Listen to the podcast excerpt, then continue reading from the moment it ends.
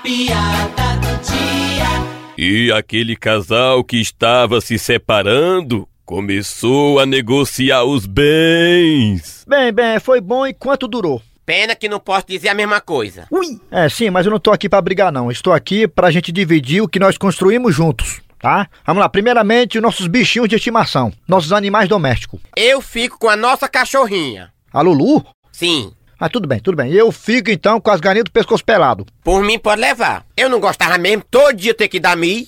Sim, com relação à casa, como é que vai ficar a situação? A divisão, Sim, claro. Eu tava pensando, pra não ter briga, em dividir a casa em dois lados. por mim tá ótimo. Eu fico com lá de dentro, E eu? com lá de fora. Vixe!